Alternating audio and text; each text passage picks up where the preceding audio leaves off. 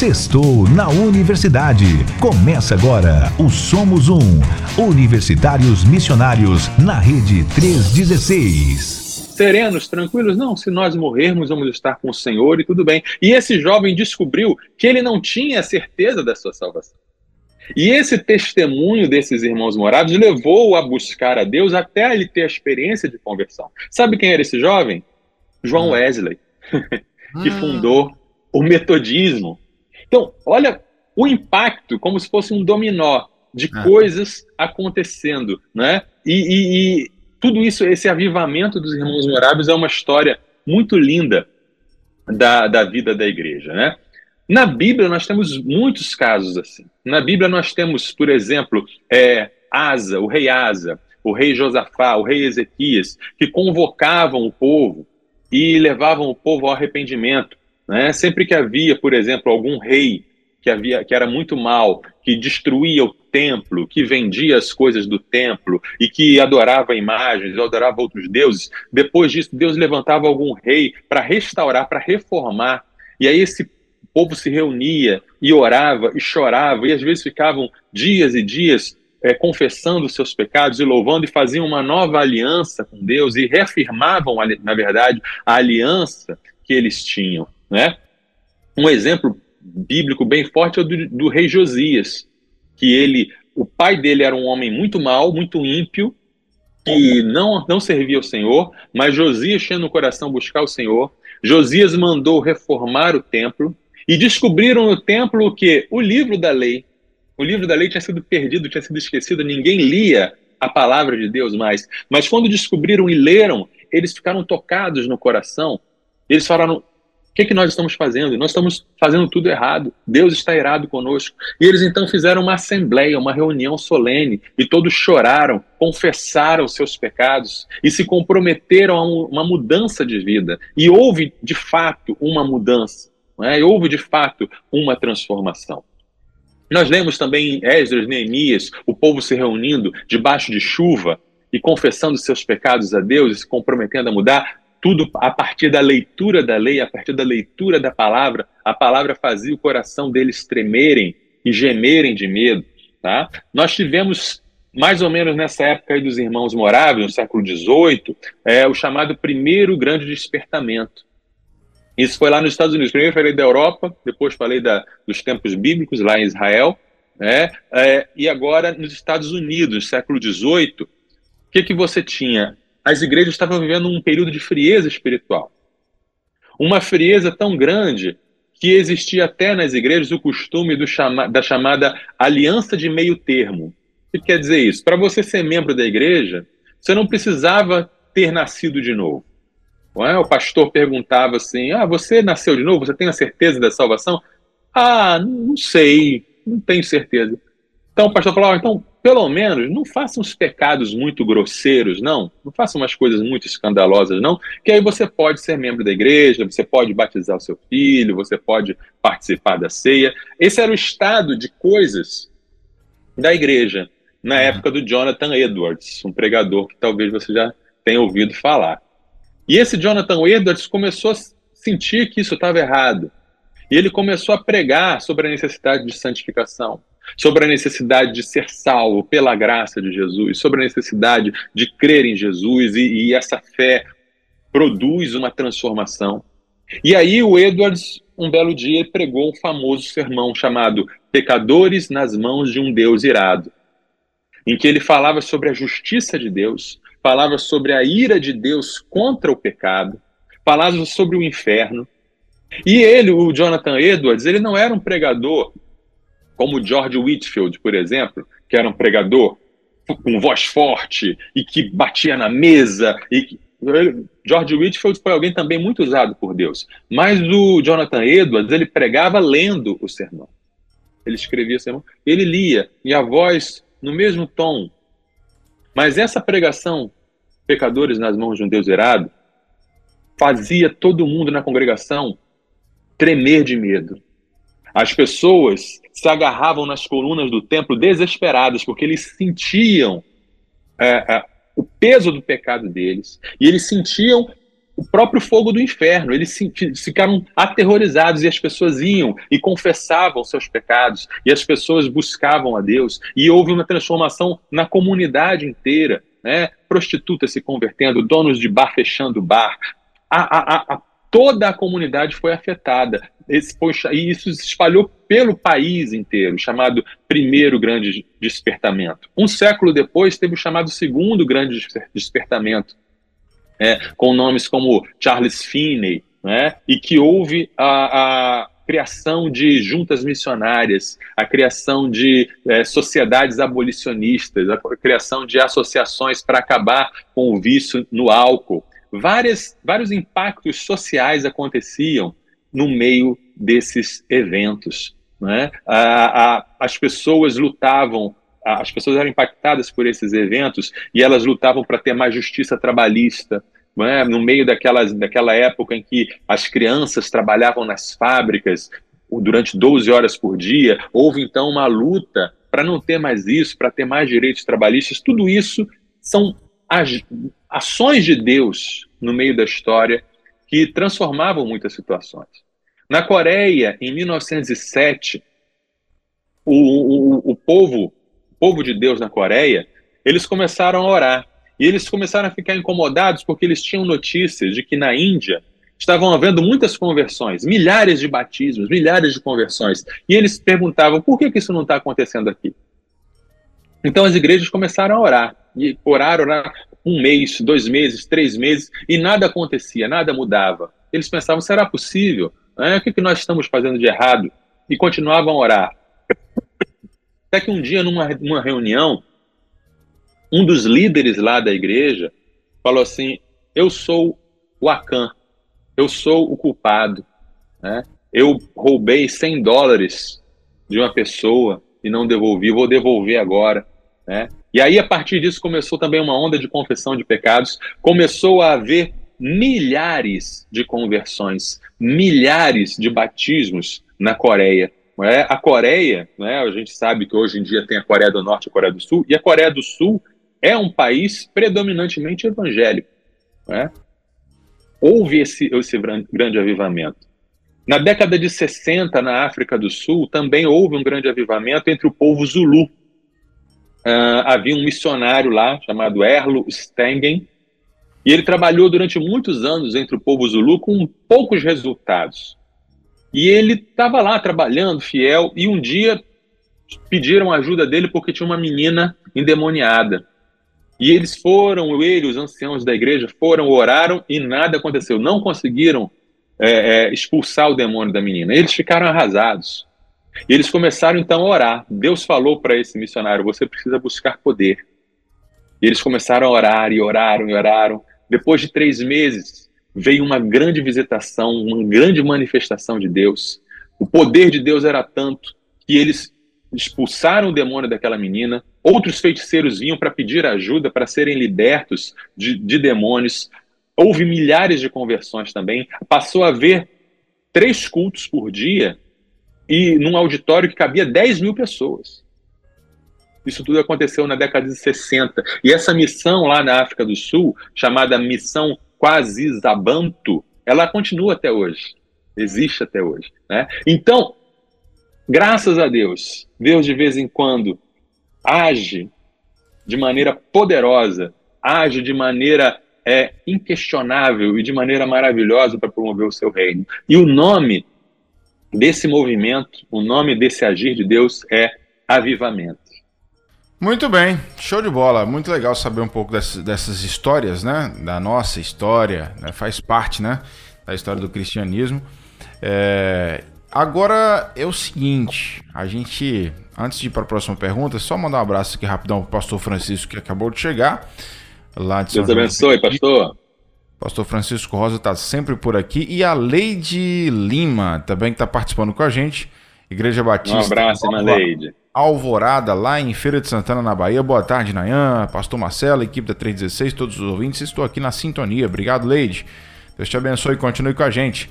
E também nós temos a Eli Licurgo Fernandes, lá de Natal. Natal no Rio Grande do Norte também acabou de chegar, tá na sintonia com a gente. Muita gente chegando Deus aqui. Deus abençoe todo o povo de Natal. Toda parte do Brasil, gente. Ô, pastorzão, tem gente chegando aqui de Barreiros, Pernambuco, Cardoso Moreira, no Rio de Janeiro.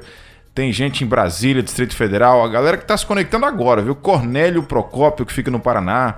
Cachoeiras é, de Macacu, que fica no Rio de Janeiro. Belém, Pará, Belo Horizonte, Minas, Marabá, no Pará. Tem gente em Lafayette, Curitiba, Bahia. Ah, fora do Brasil, Canadá, Finlândia, Estados Unidos. Ah, deve ter alguém lá em Hillsborough. Agora também. amém, amém. Acompanhando a gente. Bom, 3 horas e 42 minutos. A, a, a pergunta, a próxima pergunta aqui, pastorzão, é uhum. A seguinte: Como é que a gente consegue evitar é, sermos enganados por falsos avivamentos, pastor Marcelo? Isso, isso é muito é uma pergunta muito importante, Nayan. O próprio Jesus falou, né, que o diabo ele poderia fazer grandes, é, é, grandes sinais e prodígios se, ele não, se Deus não colocasse um limite nele, ele poderia enganar até os escolhidos. Uhum. Então a gente precisa estar muito atento é, é para discernir realmente o que é de Deus e o que não é. O Jonathan Edwards, eu falei sobre ele, ele viveu um, um grande avivamento. Ele estava ali no olho do furacão desse avivamento. E ele escreveu um livro intitulado A Verdadeira Obra do Espírito. Por quê? Havia o movimento, havia o avivamento, havia os críticos do movimento, havia, sempre há, né? Sempre há.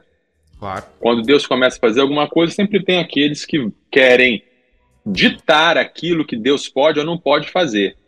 E se as coisas não são do jeitinho que eles estão acostumados a ser, então não é de Deus.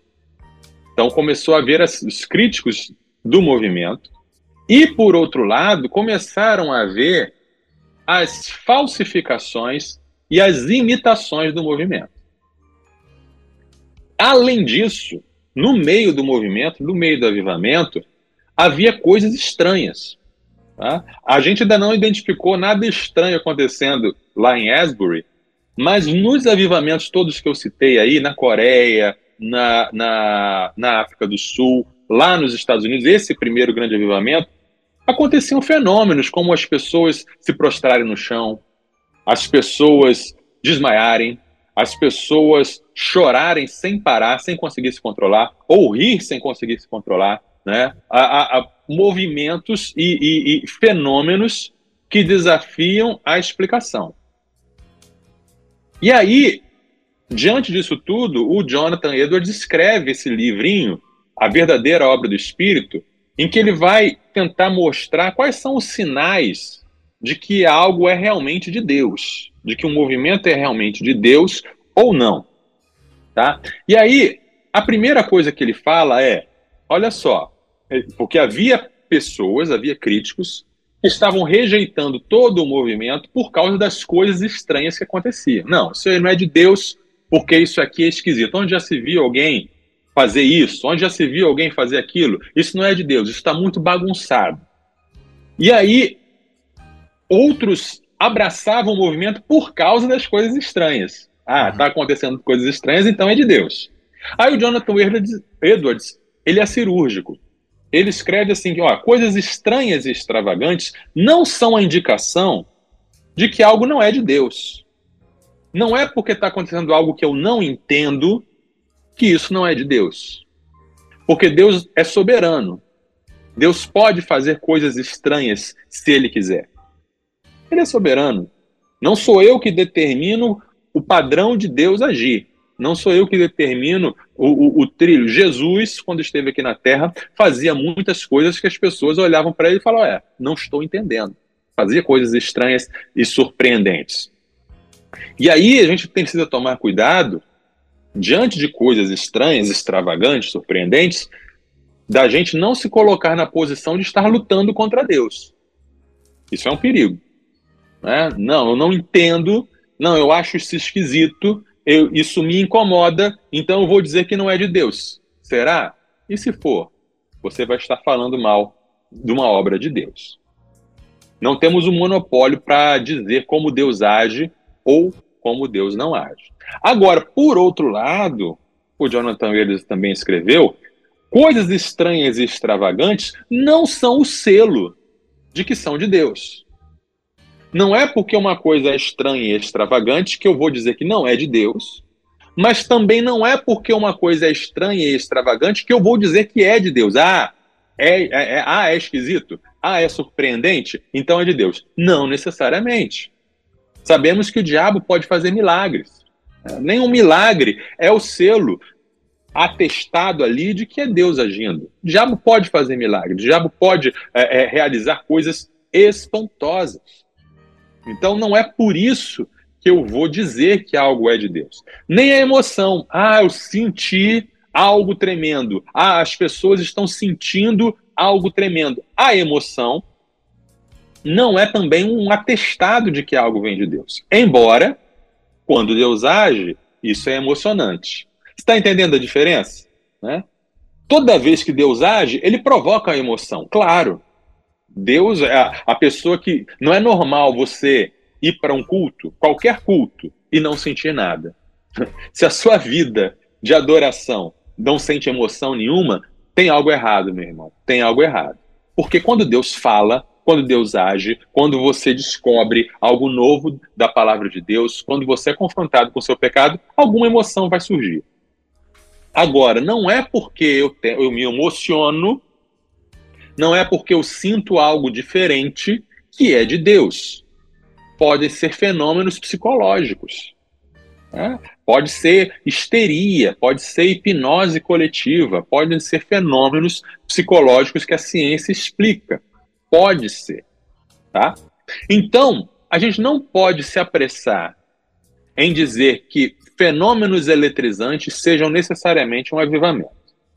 Uh, uma outra coisa muito importante também que o Edwards fala no seu livro é que algo pode começar como uma verdadeira obra de Deus e depois ser corrompido pela carne ou pelo diabo.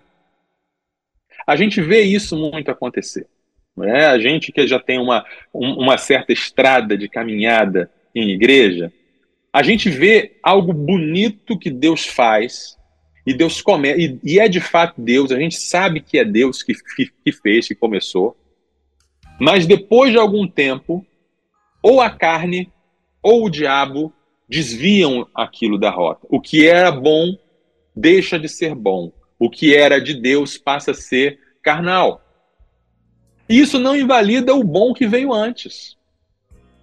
Aquilo que é feito com a obra não invalida a obra que aconteceu naquele momento. Na verdade, quando a gente estuda teologia, a gente percebe né, que vivemos num mundo criado por Deus. Então, tudo que existe e é mal é uma corrupção de algo bom. O próprio Satanás foi criado como um anjo bom e se corrompeu. Então, você dizer assim, ah, isso aqui não é de Deus porque hoje está assim, não necessariamente pode ter começado como algo de Deus, porque o ser humano ele tem essa mania, ele pega algo bom que vem de Deus e quer ter o controle. Esse é o ponto. O avivamento não é controlado pelo homem. Ninguém pode dizer assim, vou começar um avivamento agora, vou começar um avivamento daqui a três meses. A gente não tem controle. É Deus que faz. Agora, uma vez começado o avivamento, o ser humano às vezes quer imitar o fenômeno. Ah, então no avivamento aconteceu isso, isso, isso, então eu vou fazer isso, isso, isso.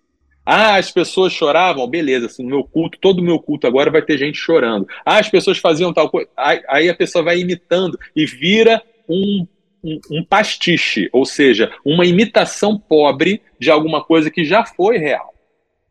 Mas isso não invalida o começo real, o começo verdadeiro, né?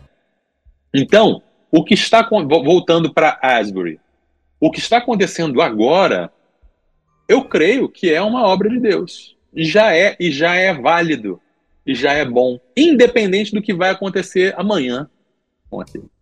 Já pessoas já têm sido salvas, o nome de Jesus tem sido proclamado, é, pessoas têm sido curadas. Que bênção! Que vai, o que, que Deus vai fazer a partir dali, eu não sei. Né? E o que, que o homem vai fazer a partir daquilo ali, também não sei. Né? Mas uma coisa não tem nada a ver com a outra. Tá? E aí a gente viu agora é, é, é para onde nós não devemos olhar para definir se algo é ou não um avivamento. Então, não são as emoções, não são as coisas estranhas para rejeitar, não são as coisas estranhas para aplaudir, não é o, o, o, o que é feito dela num, num segundo momento, né? não, são ess, não são esses os indicativos de um, de, da marca de um avivamento. Muito bem. 3h52. Eu quero mandar um abraço aqui pro Ben Roldan, que acabou de mandar mensagem aqui, mandando um abraço pro pastor Marcelo. É, colocou... Obrigado, Ben Roldan. Ligado nesse programa imperdível aqui em Madison, é, Wisconsin. Eu acho que é isso, né?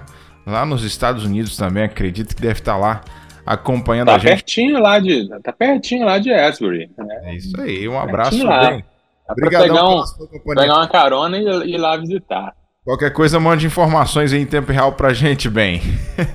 Isso aí. Uh, o Jadson também, irmão Jadson de Alto Alegre, no Maranhão, tá aqui mandando boa tarde pra gente. A nossa querida irmã Marluce, lá de Barreiros, Pernambuco, tá acompanhando a programação da nossa Rede 316. A irmã Marluce uhum. mandou um áudio aqui, vamos ver se a gente consegue ouvir o áudio dela. Fala, irmã Marluce. Uhum. Boa tarde, pastor Nayan. Boa. A graça e a paz do nosso Senhor Jesus esteja conosco. Amém, minha irmã. Nessa Amém. tarde feliz, neste santo lugar. É aí. Amém. Estas palavras lindas e maravilhosas. Ser com os, todos que faz aí essa Rádio 316, isso é maravilhosa. Ser com todos os missionários. Ser com todos os pastores ser com o pastor Brandão, né? Uhum. E ser com tudo que é a equipe dele que faz missões, né? Que Deus abençoe essa tarde. Seja uma tarde muito feliz na presença do Senhor. Amém. É, que Deus Amém. te abençoe. Estou em casa. Todo dia estou assistindo, viu? Todo dia. Não Beleza. deixe, não. Aí sim. Manhã com Deus. Ô, oh, Nayan, vou perguntar uma coisa. Pergunte, assim, Hum. Pastor, o gabinete pastoral não tá, não tá no ar, não? É que eu tô todo dia assistindo, não vejo. 10 e meia da noite? Eu só saio com de madrugada. Vou, vou perguntar aqui Faz o pessoal da pra produção. Mim, liga aí, meu filho, em nome de Jesus. Ele é uma figura, irmã Malúcia. Um abraço para você, minha querida. Tá aí em Barreiros, Pernambuco. Vou ver com o pessoal o que aconteceu com o gabinete pastoral aqui e já te informo, tá bom, irmã? Marluce. Um uh... abraço, irmã Marluce. Nós temos aqui também, pastor Marcelo Amíria Rezende, da PIB de Coelho da Rocha, São João de Meriti, no Rio de Janeiro. Boa tarde, pastor Nayan. Amém. Obrigado, Miriam, pela sua companhia. Temos também aqui a Francisca Nunes, da Igreja Batista Canaã, em Miracema, Tocantins. Ei, Francisca, tudo bem? Bem-vinda, tá bom? Fique à vontade. Deus abençoe. Temos ainda o Fernando Cláudio. Boa tarde, sou é, de Vitória da Conquista Bahia, tô ligado no programa. Fernando da Igreja Batista Boas Novas. Ei, Fernando, tá aí na minha cidade natal, Vitória da Conquista, na Bahia. Maravilha. Pela companhia. É, o Joadson mandou aqui um, um, um áudio, deixa eu ver se eu consigo ouvir é Joadson. É, Joadson, pronto. Isso aí, tá corrigido. Joadson. uh, deixa eu ver quem mais tá por aqui. Tem, a Miriam tá colocando aqui, ó. Buscar a Deus constantemente é parte de um avivamento genuíno. É isso aí, Miriam. Isso aí. O Juscelino isso também aí. tá aqui interagindo com a gente. Tem áudio dele. Vamos ouvir o Juscelino. Alô, pastor Nayan. Eu? Que beleza, Pai do Senhor, como é que tá vocês aí? Tudo bom, meu irmão? Tô ouvindo esse programa maravilhoso Tarde Viva. Sou o irmão Juscelino Oliveira Lemos, daqui da Bahia, Itapetinga. Opa! É, que bom estar tá ouvindo vocês aí, é um prazer. Eu gostaria de estar tá ouvindo Benção a música. Pura. Vou deixar na cruz. Se for possível aí, meu irmão, que Deus te abençoe. Valeu, meu querido. Irmão Juscelino, um abraço para você, Itapetinga. Itapetinga fica entre Vitória da Conquista, que é minha cidade natal, e Tarantim, que é a cidade onde foi criado, né? Itapetinga fica ali Que no meio.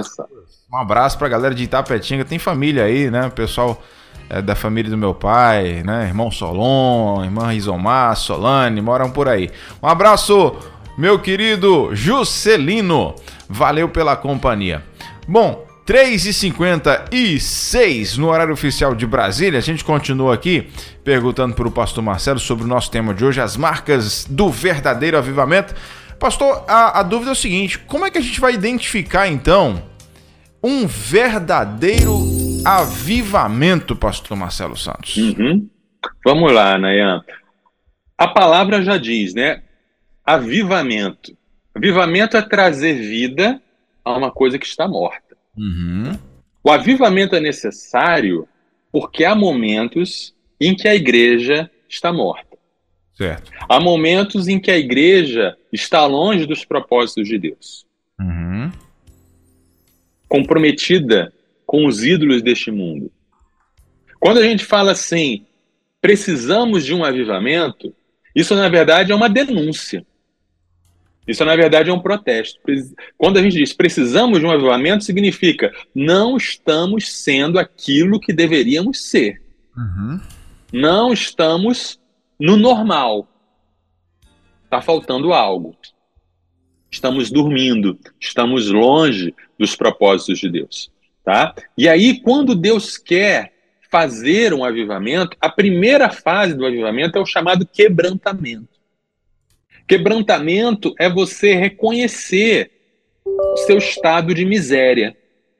É reconhecer o quão longe você está como indivíduo e como igreja e como nação dos planos de Deus, dos Uhum. propósitos de Deus, tá? Quando Deus quer avivar a sua igreja, primeiro ele desperta algumas pessoas para sentirem a miséria da igreja, para chorarem pela igreja. E não apenas ficar naquela postura de denúncia vazia, porque hoje em dia a gente vê muito disso, né? A igreja é isso, a igreja é aquilo.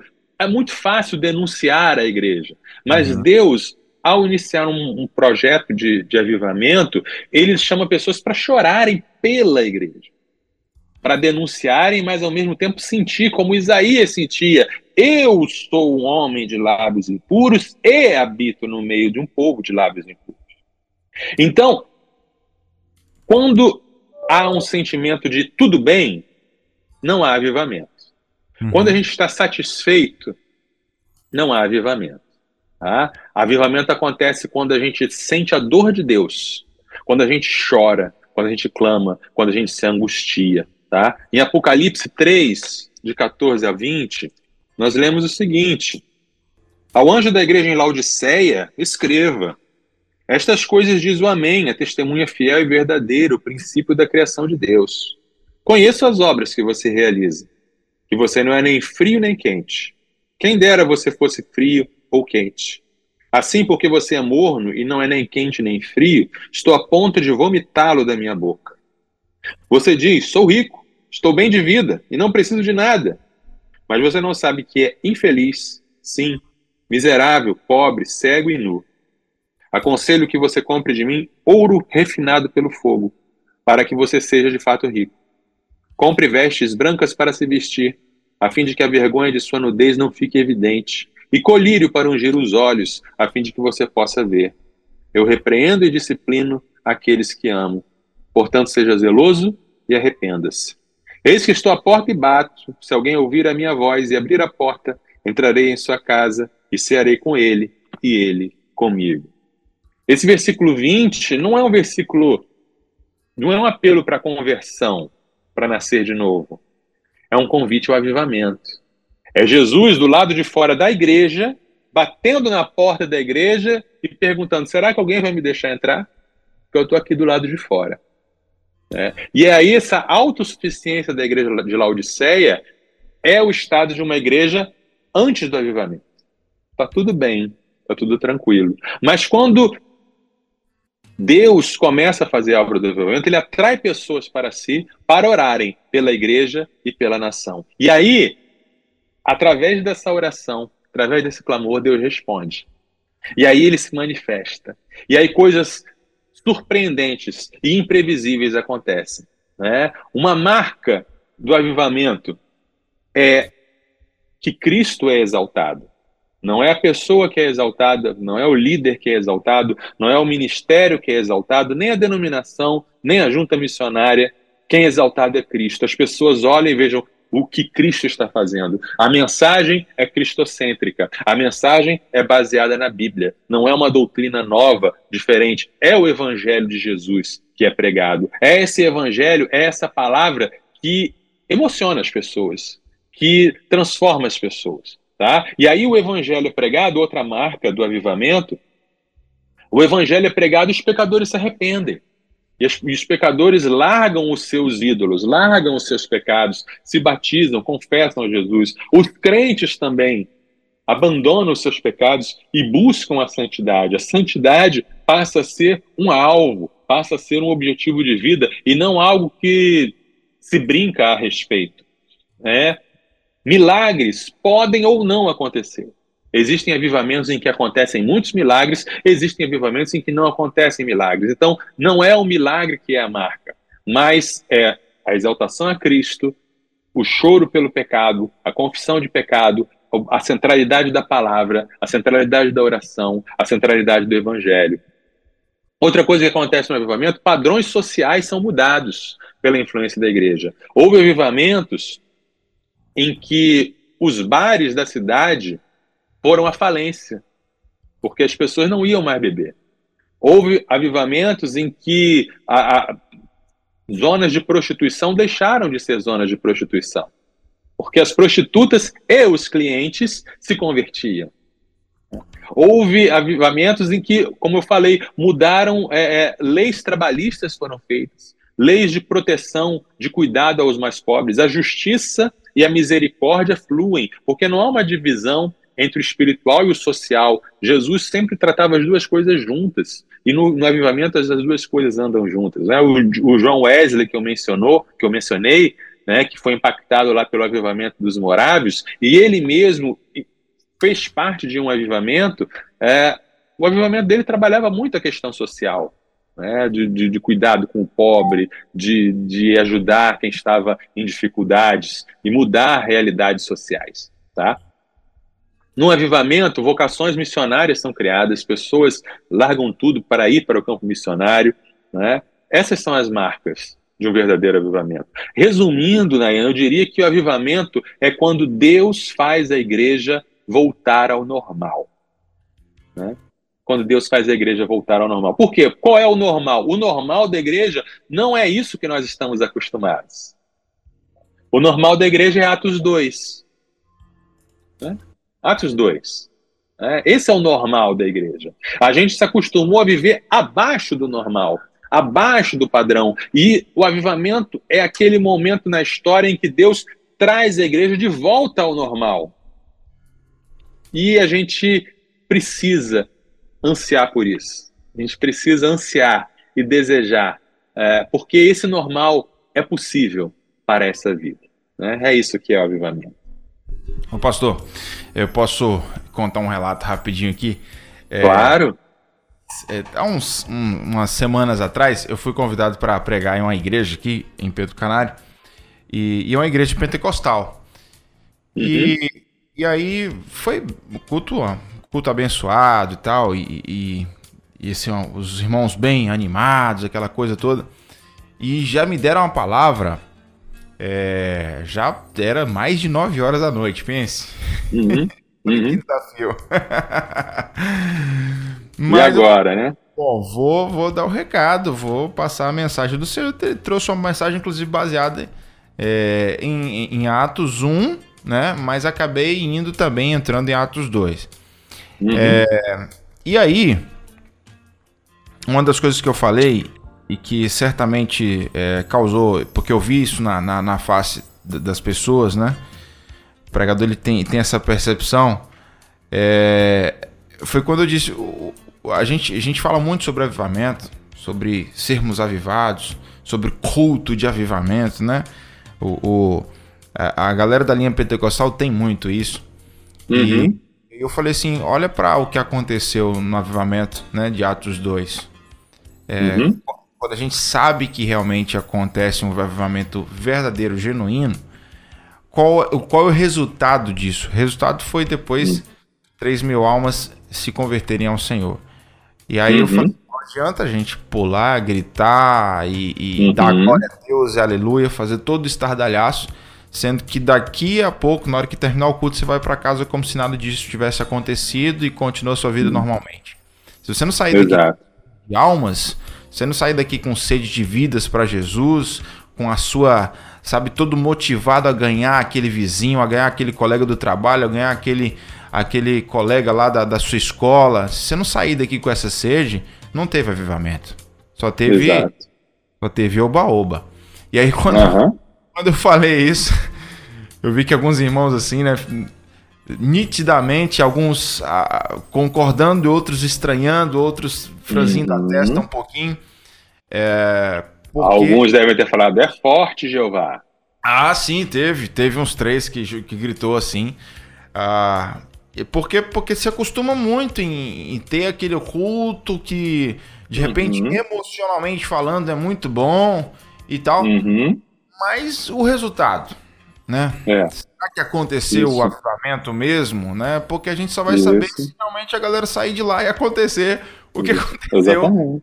em Atos 2. Quando somos avivados, nós passamos a amar o que Deus ama. Exato. E Deus ama vidas. Né? Deus, tudo que Deus ama, né? Deus ama vidas, Deus ama justiça, Deus ama libertação, Deus ama. A, a, é o reino de Deus. A gente fica com uhum. fome e sede do reino de Deus, de ver o reino de Deus agir. E, e, e, não é. E deixa de ser algo de obrigação. Ah, é, eu preciso falar de Jesus.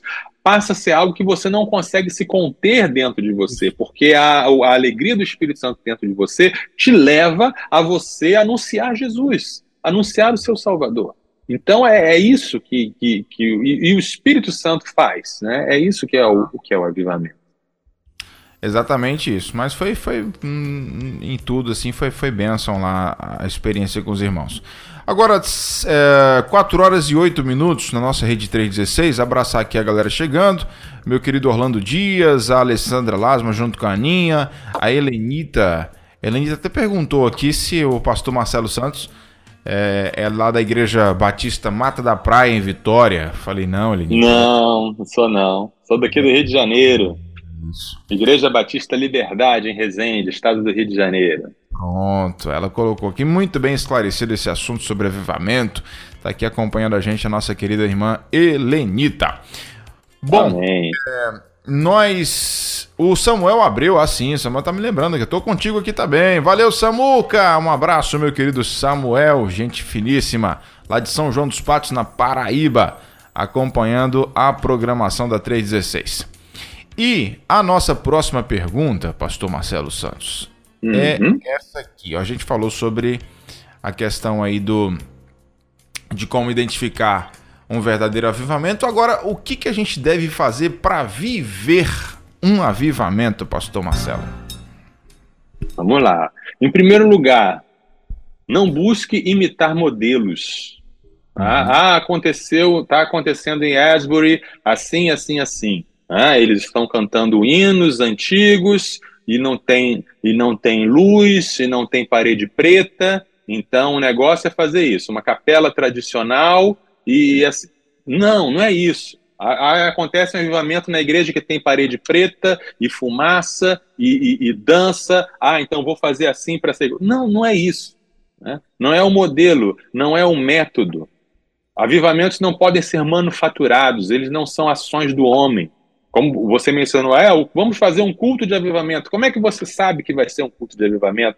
Porque o avivamento não é você que programa. Ah, vamos ter um avivamento no domingo às 19 horas. Não tem como. Como você. Não tem. É como programar chuva. É como programar o vento. Sabe? É, é, é, é Deus que manda. São ações de Deus. Então, como viver um avivamento? Não busque o avivamento. Busque Deus. Né? Não é para buscar o avivamento, é para buscar Deus.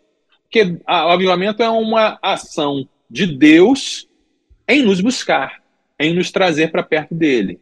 Então busque a Deus. Não foque nas experiências. Ah, eu quero ter essa experiência assim assim. Ah, eu quero ter essa experiência que eu li no livro. Ah, eu quero ter essa experiência que eu ouvi o testemunho do irmão. Não. Não busque experiências, busque Deus. Deus vai te dar as suas experiências. Deus vai fazer você viver as suas experiências com Deus, tá? Porque o que você acha que precisa pode não ser o que você precisa. Às vezes você acha que está precisando de uma unção assim, assim, assim. Ou você acha que está precisando de milagres assim, assim, assim. Ou você acha que está precisando de um poder. Mas às vezes o que você está precisando é se reconciliar com alguém. Às vezes o que você está precisando, o seu avivamento, vai ser você pedir perdão para alguém. Ou vai ser você liberar perdão para alguém. Ou vai ser você se envolver em algum trabalho voluntário. Ou você pregar o evangelho. Aí vai ser o seu avivamento. Né? A gente acha que sabe do que a gente precisa, mas é Deus que sabe do que a gente precisa. Deus é que sabe quais são as partes de nós que estão mortas, que precisam ser revitalizadas. E aí a gente precisa deixar Deus, Deus agir, precisa deixar Deus trabalhar. Né? É Deus que vai fazer o verdadeiro. Prepare-se para ser surpreendido, porque quando você busca Deus, Deus vem, né? mas vem de um jeito que você não imagina. Né? Deus nunca faz duas coisas exatamente iguais. Nunca o nascer do sol vai ser exatamente igual. Nunca uma gota de chuva vai ser exatamente igual. Deus não faz duas coisas exatamente iguais. Ele sempre faz diferente. Tá? Prepare-se para ser tratado. Se você busca Deus, né? se você quer viver um avivamento e você busca Deus, prepare-se para ser tratado. Prepare-se para ser quebrantado. Talvez para ser moído. Né? Às vezes a gente precisa ser mais do que quebrantado, quebrado em pedacinhos. A gente às vezes precisa ser moído, transformado em pó, para a gente ser refeito, né? restaurado, transformado. Né? E aí, a gente precisa se lembrar sempre de João 20, 29. Jesus lhe disse: Você creu porque me viu? Bem-aventurados são os que não viram e creram. Então, quero, eu quero ver um grande avivamento. Eu quero ver, eu quero fazer parte disso. Eu quero ver um avivamento que alcance o mundo inteiro. Eu quero. Mas, sem dúvida, crer sem ver é ainda melhor. Né? E aí a gente termina com aquela oração: Já fizeste, Senhor, torna a fazer. O Senhor já fez, coisas incríveis. Faz de novo. Queremos ver. Mas sabendo sempre que a gente não pode deixar de crer, mesmo sem ver. Maravilha. 4 horas e 14 minutos aqui na nossa rede 316. O Samuel até acrescentou aqui agora há pouco, né? Ele falando sobre, comentando aqui sobre o assunto. Não adianta forçar avivamento, não adianta isso. Primeiro você precisa se entregar e esperar que Deus lhe avive para o mundo iluminar. Né, tá aqui o Samuel, que é de São João dos Patos, no Maranhão, e não na Paraíba, como eu tinha falado, né? Só corrigindo aqui. Uh, o meu querido Orlando, lá da Igreja Batista Memorial. Na, na Paraíba é só Patos, né? É, eu acho que sim. Patos. É Patos? Acho que é, né? Acho, acho que, é que tem, é. Isso. Tem, um, tem uma cidade de Patos na Paraíba e tem uma cidade de Patos no Paraná. Hum, show de bola. O, Orlando está em Açailândia, no Maranhão, Igreja Batista Memorial. Obrigado, Orlando. Ele colocou que benção essa Deus mensagem. Abençoe. Sobre as marcas do verdadeiro avivamento. Como é bom ouvir uma mensagem pura e bíblica. Que Deus abençoe grandemente suas vidas. Amei essa palavra. Esse bate-papo foi show. Tá aqui o nosso querido Orlando. Glória a Deus. E também tem o Fernando, né? O Fernando lá de Vitória da Conquista colocou parabéns pelo programa. Deus abençoe vocês sempre. Valeu, Fernando. Amém. Amém ter você com a gente. 4 horas e 15 minutos. Pastorzão, quer completar ainda sobre esse assunto de hoje? Só quero convidar a todos a se unirem né, nessa oração, nessa busca por Deus. Que uhum. Deus faça uma grande obra e esteja trazendo as nossas igrejas de volta ao normal, fazendo a obra na vida, na nossa vida. Maravilha. Semana que vem, de que, que a gente vai falar, pastor Marcelo? Semana que vem, durante todo o mês de março, nós vamos fazer uma série sobre política, sobre uhum. visões políticas, sobre ideologias políticas. Então, durante todo o mês de março, vamos falar sobre isso. E o nosso primeiro tema da semana que vem é o cristão e a democracia. O Cristão e a Democracia. Se não perde, não. Sexta-feira que vem, três da tarde, aqui com a gente no Somos Um. Pastor, para quem está chegando agora, muita gente baixando aplicativo recente. É, Benção. Denominações também chegando aqui para nos acompanhar. Como que faz para essa galera conhecer mais do Somos Um, pastor?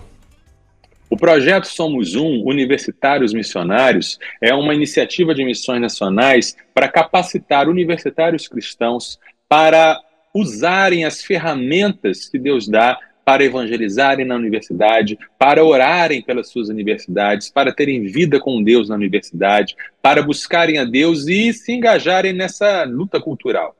Então você pode nos acessar através das nossas redes sociais. Temos o Instagram, arroba Universitários Missionários. Temos o YouTube, Somos Um Universitários Missionários. Nós temos materiais é, para serem baixados gratuitamente no portal do líder da Igreja Multiplicadora e temos também materiais que você pode adquirir na Livraria Missões Nacionais. É, você também pode entrar em contato diretamente comigo é, para agendar uma visita na sua igreja, na sua associação, na sua juventude, para termos treinamentos para os jovens universitários da sua igreja, da sua, do seu estado, da sua região. Né? Então, Vem com a gente se você está na universidade e quer ser usado por Deus. Estamos juntos aí. Somos um.